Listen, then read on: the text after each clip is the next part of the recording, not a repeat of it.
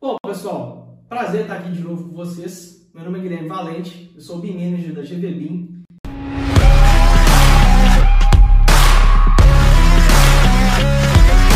O que, de fato, ou que raios quer dizer esse tal de IFC?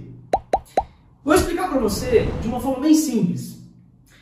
Imagina que você vai fazer uma viagem ao exterior.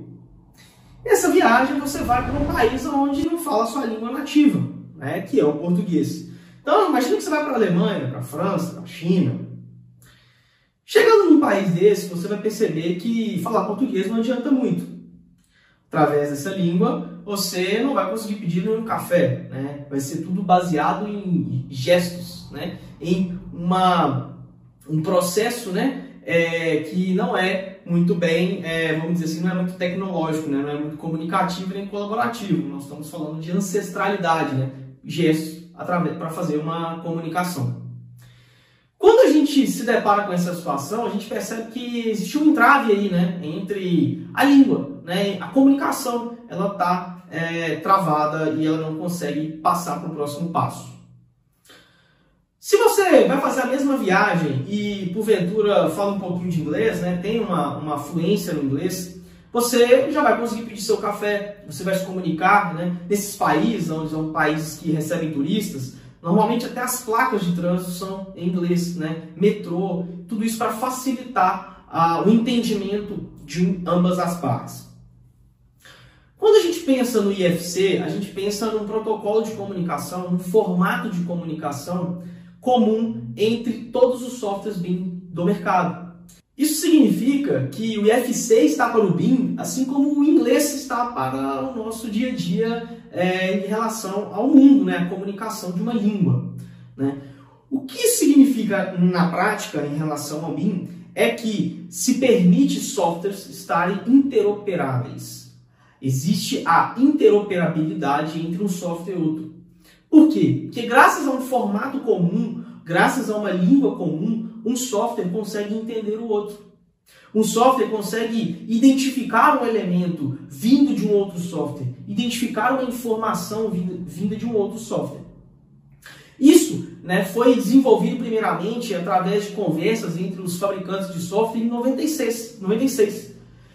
Isso foi desenvolvido primeiramente entre os fabricantes de software em 1996 numa das reuniões que eles fizeram para discutir justamente a dificuldade né, entre a, a, comunicação dos fabricantes de software. De lá para cá, o IFC ganhou versões, né, e cada uh, versão ele se aprimora e abrange ainda mais objetos, ainda mais informação, ainda mais, ele fica cada vez mais fluente entre um software e outro.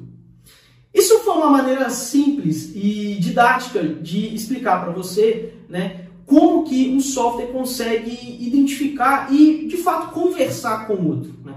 Isso acontece em BIM porque nós temos um protocolo de comunicação, um formato padrão, um formato comum da indústria da construção, através do formato IFC. Então agora você já sabe que quando estiver trabalhando em BIM, você vai se deparar com esse tipo de arquivo. Sabe por quê? Porque nem todo mundo trabalha com o mesmo software. Está tendo uma confusão muito grande no dia a dia das empresas, no dia a dia dos profissionais, em confundir um software específico com a tecnologia. Né?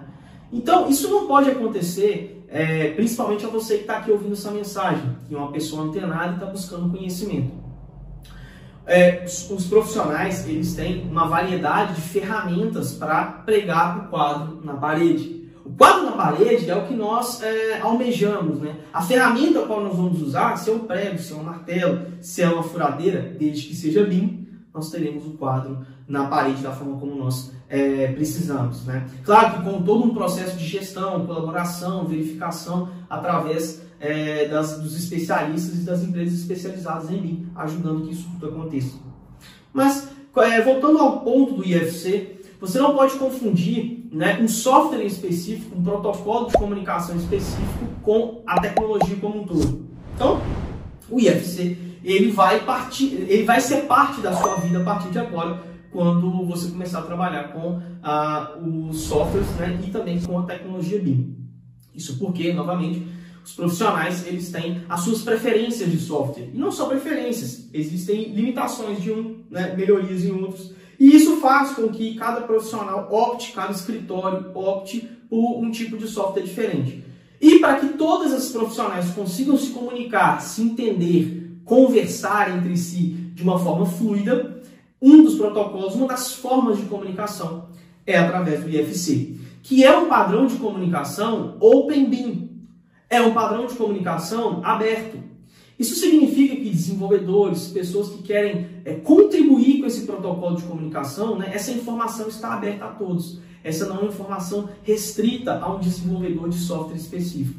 E por isso que é um, uma, um formato muito usado e é um formato muito é, que, que, as pessoas gostam muito né, de utilizar por conta de ser um formato aberto e está é, a sua biblioteca né, está disponível né, para todos que queiram estudá-la e aprimorá-la. Talvez você fique com a seguinte dúvida, né? Ninguém toma conta desse tal IFC, né? É, no caso é, de,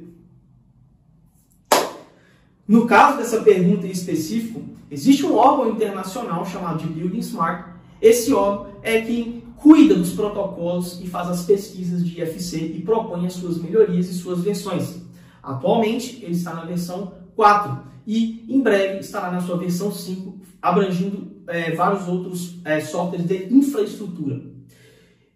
Um ponto importante é o seguinte: a maturidade BIM para edificações é diferente da maturidade BIM para infraestrutura.